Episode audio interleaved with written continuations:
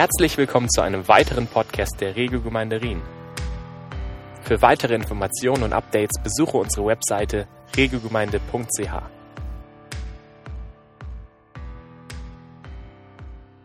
Denn uns ist ein Kind geboren. Ein Sohn ist uns geschenkt. Er wird die Herrschaft übernehmen. Man nennt ihn wunderbarer Ratgeber. Starker Gott, ewiger Vater, Friedensfürst. Denn er regiert bis in alle Ewigkeit mit Recht und Gerechtigkeit. Und drei Begriffe, die in diesem Text vorkommen, die möchte ich einfach rausgreifen und noch ein bisschen betrachten. Das erste ist Kind, das zweite ist gerecht und das dritte ist geschenkt. Das ist ja das auch, wo man sich als Kind äh, zu Weihnachten besonders drüber freut, über die Geschenke, die dann kommen. Also der erste Begriff, Kind. 700 Jahre bevor Jesus überhaupt auf die Welt kam, wird diese Geburt schon von Gott selbst durch den Propheten Jesaja angekündigt. Und das ist ja schon ein kleiner Hinweis, dass das kein gewöhnliches Kind ist. Ich würde behaupten, die Geburt von einem normalen Baby ist ja schon ein Wunder. Erst recht, wenn man dann selber beteiligt ist irgendwie, äh, als Mann sowieso dann ist das etwas ganz Besonderes. Und wenn das dann irgendwie auf die Welt kommt und wie das überhaupt funktioniert, ist ein Wunder. Äh, aber es ist auch ein Wunder, an das man sich irgendwie gewöhnt hat. Aber die Geburt von Jesus, die war total außergewöhnlich. Da erscheinen Engel überall. Josef ist einer erschienen, dann der Maria ist einer erschienen, den Hirten ist ein, sind mehrere erschienen. Das war außergewöhnlich. Sterndeuter, die von weit her anreisen und einem Stern als dem ersten Navi folgen, das ist sehr ungewöhnlich. Eine Jungfrau, die ein Kind durch den Heiligen Geist empfängt, ist total außergewöhnlich. Und so außergewöhnlich, dass selbst christliche Theologen aus der Jungfrau nur eine junge Frau machen wollen. Was meiner Überzeugung aber nicht verhebt. Und das ist eigentlich nicht möglich, das so zu übersetzen. Und die Namen, mit denen das Kind in Jesaja beschrieben wird, die sprechen auch eine deutliche Sprache. In Jesaja 7, also zwei Kapitel vorher, wird Jesus äh, Immanuel genannt. Er, hier heißt es, das Kind wird geboren und er heißt Immanuel. Genau, haben wir hier auch einen. Und natürlich wissen wir, dass der später dann nicht Immanuel, sondern Jesus hieß. Aber trotzdem war Immanuel nicht falsch, weil es genau das beschreibt Gott mit uns. Das bedeutet das. Und in Kapitel 9 wird das Kind dann als wunderbarer Ratgeber, als starker Gott, als ewiger Vater, als Fürst des Friedens bezeichnet. Alles Ehrentitel, die sonst nur für Gott selbst gebraucht werden. Und die Bibel behauptet tatsächlich, dass dieses Kind kein geringerer war als Gott selbst, der Schöpfer, der als Baby Teil seiner eigenen Schöpfung wurde, um als Mensch auf diesem Planeten zu leben. Oder dieses Konzept, das fasziniert mich immer wieder. Und das ist so abgedreht, es ist so crazy, dass ich genau deshalb es für glaubwürdig halte. Warum? Weil es keinen Mensch gibt, der sich sowas hätte ausdenken können. Und das gibt es auch in keiner anderen Religion. Es gibt zwar Religionen, wo die Götter mal irgendwie auf die Erde kommen, aber da gibt es keine, die wirklich Teil der Menschheit, Teil der Schöpfung werden und selbst Mensch werden. Und ich bin deswegen auch überzeugt, dass diese Frage, die jetzt hier gleich kommt, die wichtigste Frage ist, die man als Mensch sich überhaupt jemals stellen und beantworten kann. Die Frage lautet, wer war dieses Baby, das vor 2000 Jahren in der Krippe lag?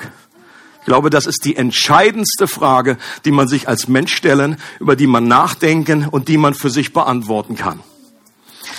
Denn wenn Jesus nur ein gewöhnliches Baby war, dann hat das kaum Auswirkungen auf unser Leben. Dann haben wir, dann feiern wir ein bisschen Weihnachten mit, dann nehmen wir das noch so mit. Ähm, aber ansonsten hat es eigentlich keine Bedeutung. Wenn dieses Baby Gott war, dann hat das Auswirkungen auf unser ganzes Leben. Es ist interessant, dass Menschen, die Jesus begegnet sind, haben ihn entweder gehasst oder äh, geliebt. Also am Anfang war das schon so. König Herodes von Anfang fühlte sich bedroht, ist ein neuer König, muss ich gleich Kinder äh, töten, umbringen. Und andere sind gekommen von weit fern oder die Hirten, die haben ihn geliebt und haben ihn angebetet. Menschen haben Jesus entweder als Verführer abgelehnt oder als Gott verehrt. Die Reaktion, die eigentlich nicht möglich ist, heute aber am häufigsten vorkommt, ist die, dass man Jesus ganz nett findet. Aber eigentlich neutral ihm gegenüber bleibt. Dass man ihm irgendwie, dass man ihn interessant und inspirierend findet, ohne ihn zum Mittelpunkt seines Lebens zu machen. C.S. Lewis hat diesen Gedanken gut zusammengefasst in folgendem Zitat. Eines meiner Lieblingszitate äh, von ihm, eins von 3465. C.S. Lewis sagt, das Christentum ist eine Behauptung, die, wenn sie falsch ist, keinerlei Bedeutung hat. Ist sie aber wahr, so ist sie von zwingender allgemeiner Bedeutung. Was sie dagegen absolut nicht sein kann, halbwegs bedeutsam. Okay? Der zweite Begriff, schauen wir uns an, heißt gerecht. Dieses Kind wird in alle Ewigkeit regieren, haben wir gelesen, und zwar mit Recht und Gerechtigkeit. Hier wird ja angedeutet, dass dieses Kind ein König ist, denn ein König herrscht und regiert. Und dieser König wird absolut gerecht sein. Ist doch interessant, dass wir als Menschen das Prinzip der Gerechtigkeit nicht erlernen müssen. Das haben wir irgendwie automatisch von Anfang an eingebaut. Diese App ist bei uns installiert, sobald wir auf die Welt kommen. Ich habe jedenfalls meinen Kindern das nicht irgendwie groß beigebracht. Jetzt setzt euch mal hin, ich sag, euch mal, was gerecht ist und was nicht. Wenn zum Beispiel Besuch kommt, Kids, stellt euch vor, Besuch kommt zu euch nach Hause, irgendwie Oma, Opa, irgendwie kommt mit. Äh, und die bringen einem Kind drei Tafeln Schokolade mit. Und der Bruder oder die Schwester kriegt keine Schokolade. Und dann wird auch noch gesagt, du gibst aber nichts ab. Du alleine kriegst die drei und du kriegst keine. Leute, dann ist Stimmung in der Hütte. Okay? Da muss man keinem irgendwie groß irgendwie im Kindergarten, der Schule beibringen. Wir haben ein Gespür in uns, das uns sagt, dass hier etwas nicht stimmt. Das ist nicht richtig. Das ist nicht gerecht. Da muss man nicht fünf Semester Jura studiert haben. Und die Frage ist doch, woher wir das wissen. Ist diese Tatsache nicht am besten dadurch zu erklären, dass es eben einen absoluten gerechten Maßstab gibt, an dem sich jeder Mensch irgendwie orientiert? Und dass wir durch diesen Maßstab überhaupt richtig von falsch unterscheiden können. Oder wenn wir die Nachrichten anschalten und äh, immer wieder hören von Terror, von schlimmer Korruption, von Unterdrückung, von Ungerechtigkeit, dann haben wir eben auch eine Ahnung, dass die Dinge nicht so sind, wie sie sein sollten, dass da etwas gewaltig schief läuft. Und etwas als schief zu beurteilen, setzt doch eben auch voraus, dass es überhaupt das Gerade gibt. Wenn es das Gerade nicht geben würde, wüsste ich nicht, was schief ist. Menschen haben schon seit Jahrtausenden versucht, Lösungen dafür zu finden, damit die Dinge besser und gerechter werden. Die einen versuchen das durch politische Programme, andere durch Bildung, andere durch Philosophien oder Spiritualität. Und in einigen Bereichen gibt es ja auch echte Fortschritte. Aber insgesamt werden die Nachrichten auch nach Tausenden von Jahren nicht wirklich positiv. Weil das Problem eben nicht nur da draußen liegt, sondern auch in jedem von uns steckt. Ich glaube, das ist eins der Hauptprobleme. Jesus hat das später, als er dann größer war, ähm, folgendermaßen beschrieben. In Matthäus 15 sagt er, denn aus dem Herzen der Menschen kommen böse Gedanken, Mord, Ehebruch, Unzucht, Diebstahl, falsche Aussagen, Verleumdungen. Das ist es, was den Menschen in Gottes Augen unrein macht. Und diese Liste ist nicht voll vollständig. Da hätte Jesus jetzt alles hinein äh, platzieren können. Unser Neid, unsere Eifersucht, all das, ähm, was wo, wo, wo wir immer wieder erleben, dass wir, dass wir eigentlich anders reagieren, als wir es eigentlich wollen. Und äh, Jesus sagt, diese Dinge kommen auch von innen. Und wir werden es halt nie schaffen, die Probleme und Ungerechtigkeiten aus der Welt zu schaffen, wenn wir nicht auch eine Lösung für unsere Innenweltverschmutzung finden. Aber die gute Botschaft von Weihnachten ist, dass Gott bereits eine Lösung gefunden hat. Und die sieht komplett anders aus als alle Lösungsversuche der Menschen. Gott ist nicht als Superheld, wie zum Beispiel Thor. Kennt ihr Thor?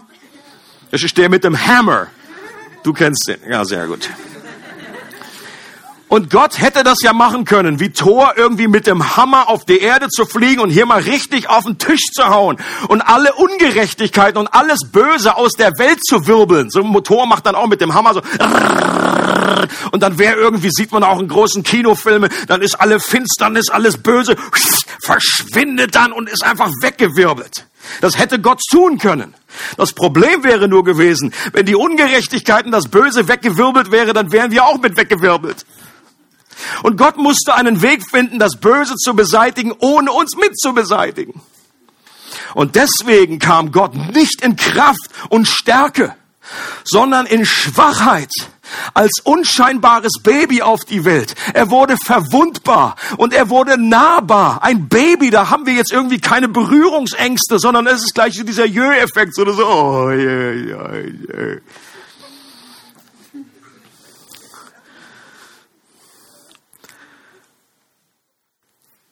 Und der Gott hat sich durch dieses unscheinbare Baby zuerst um unsere Innenweltverschmutzung gekümmert. Das war die Reihenfolge. Zuerst fängt Gott von innen an und dann kommt die äußere Veränderung. Er tat das, indem er all das aus dem Weg räumte, was uns von Gott trennt. Indem Jesus für uns der Sündenbock wurde, der die Sünde, die Schuld weggetragen hat damit wir wieder mit Gott Gemeinschaft haben können. Die Bibel behauptet, dass genau diese Gottesferne, unsere Gottlosigkeit unser zentrales Problem ist, aus dem so viele andere Probleme resultieren. Er tut das, indem er in uns ein neues Herz schafft, das seine Liebe empfangen kann und ihn zurücklieben kann und was Gerechtigkeit liebt, was seinen Willen tun möchte, von innen heraus. Und dadurch wird diese Welt von innen nach außen langsam äh, umgestaltet. Und das ist ein Prozess, der jetzt schon mehrere tausend Jahre andauert und sich sehr langsam vollzieht. So, so manchmal so langsam, dass man, dass man daran zweifelt, ob Gottes Ansatz überhaupt funktioniert. Aber ich bin überzeugt davon, dass es der einzige Weg ist, der nicht scheitern, sondern erfolgreich sein wird. Was bei Menschen unmöglich ist, ist möglich bei Gott. Er ist in der Lage, Herzen durch seine Liebe zu erobern, eins nach dem anderen und umzugestalten und durch diesen Prozess sein Reich mehr und mehr auszubreiten, bis die Erkenntnis seiner Herrlichkeit die Erde bedeckt, wie die Wasser die Meere bedecken. Auch eine Verheißung aus dem Alten Testament. Und ich glaube, das wird sich erfüllen. Ich weiß nicht, wie lange das noch geht. Ob es noch mal tausend Jahre geht, noch mal 2000 Jahre. Gott hat Zeit.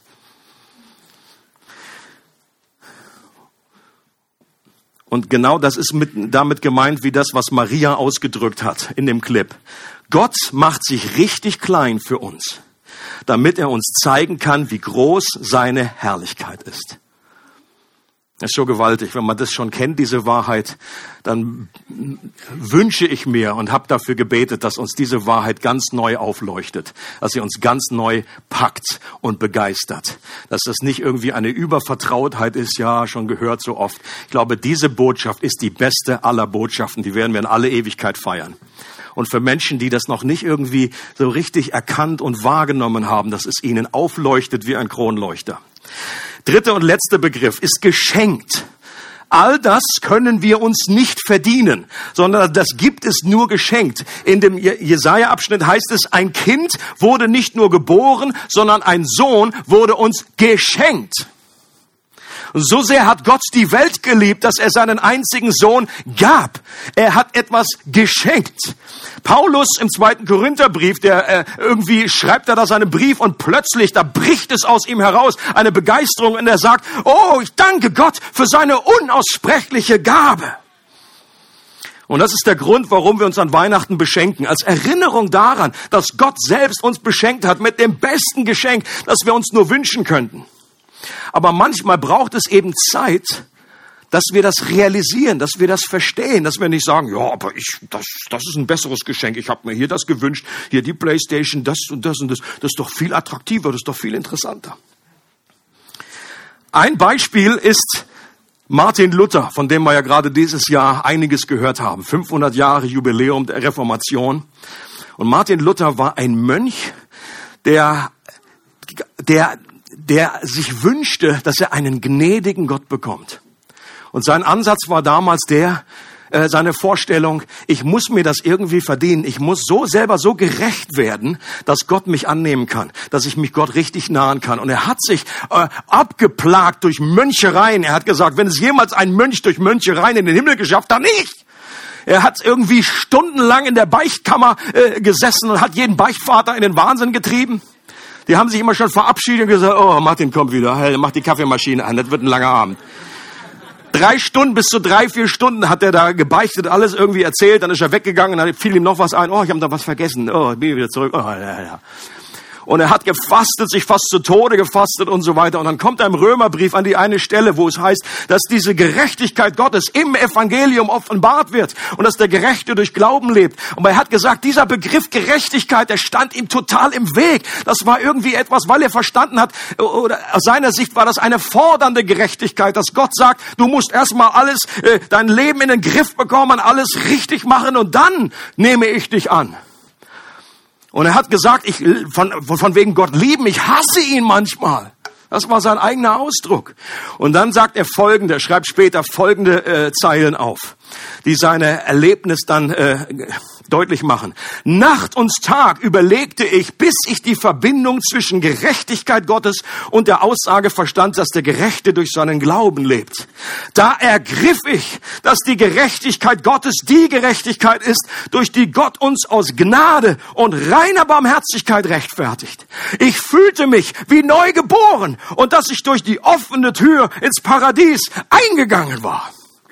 Das war seine, sein Erlebnis. Das war seine Wiedergeburt wie er das selber bezeichnet. Er hat begriffen, dass diese Gerechtigkeit keine fordernde Gerechtigkeit ist, sondern eine geschenkte Gerechtigkeit. Und dass er selber nicht gerecht werden muss, sondern dass es eine Gerechtigkeit ist, die Jesus für ihn erworben hat. Dass das komplette, vollkommene Leben, dieses Plus auf dem Konto von Jesus, dass Gott das auf unser Konto, auf das Konto von Martin Luther äh, drüber äh, äh, gewiesen hat. Wie, wie heißt das? Ähm, überwiesen, thank you dass es ihm zugerechnet wird, dass Gott auch mitten auch noch in unserer Fehlbarkeit, in unserer Unvollkommenheit, dass er uns gerecht spricht in dem äh, Gerichtssaal des Himmels, dass er uns den Mantel der Gerechtigkeit umlegt und dass wir deswegen gerecht gesprochen werden, nicht wegen dem, was wir getan haben, sondern wegen dem, was Jesus getan hat. Und das ist die gute Botschaft.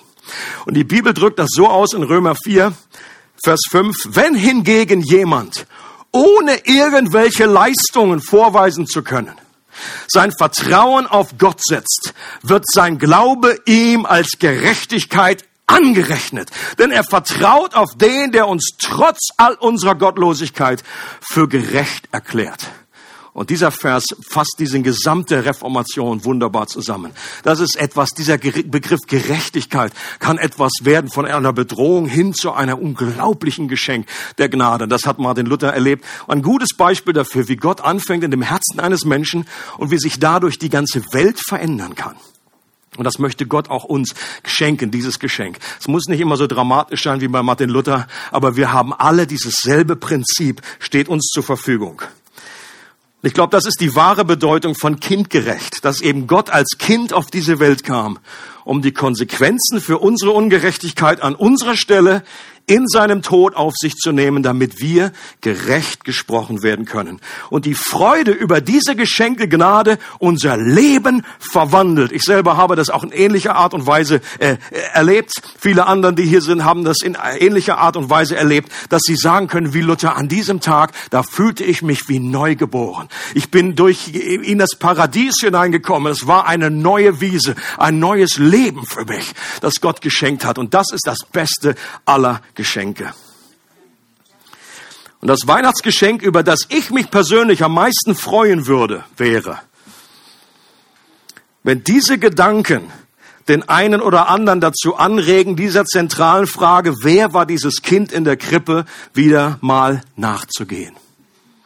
Das kann durch unterschiedliche Möglichkeiten äh, äh, geschehen, dass man sich zum Beispiel mal wieder ein Evangelium raussucht. Vielleicht hat man es noch nie mal durchgelesen in einem Rutsch, immer nur so Snippets irgendwie aus dem Religionsunterricht, äh, Konfi, äh, Unti, wie auch immer. Mal äh, das Evangelium durchlesen braucht nicht wahnsinnig viel Zeit. Mal sich anzuschauen, wie ist das mit diesem Jesus? Was wird hier berichtet? Was wird behauptet? Ist er irgendjemand oder ist er wirklich der Sohn Gottes? Gott selbst, der Kind geworden ist. Oder wir können äh, ein gutes Buch zu diesem Thema lesen. Wir können mit anderen Menschen ins Gespräch kommen oder auch mit Gott ins Gespräch kommen. Man nennt es auch Gebet. Denn uns ist ein Kind geboren, ein Sohn ist uns geschenkt. Er wird die Herrschaft übernehmen. Man nennt ihn wunderbarer Ratgeber, starker Gott, ewiger Vater, Friedensfürst. Denn er regiert bis in alle Ewigkeit mit Recht und Gerechtigkeit. Kind gerecht. Ich möchte noch gerne beten mit uns, für uns. Vater, ich danke dir von Herzen für diesen Tag, für die Möglichkeit, dass wir uns ausrichten dürfen auf dich. Dass wir das feiern dürfen, dass es ein Fest der Freude ist. Evangelium heißt gute Botschaft. Good News. Danke, dass du dich richtig klein gemacht hast, damit du uns zeigen kannst, wie groß deine Herrlichkeit ist. Wir hoffen, du hattest viel Freude beim Zuhören. Für weitere Informationen und Updates besuche unsere Webseite regelgemeinde.ch.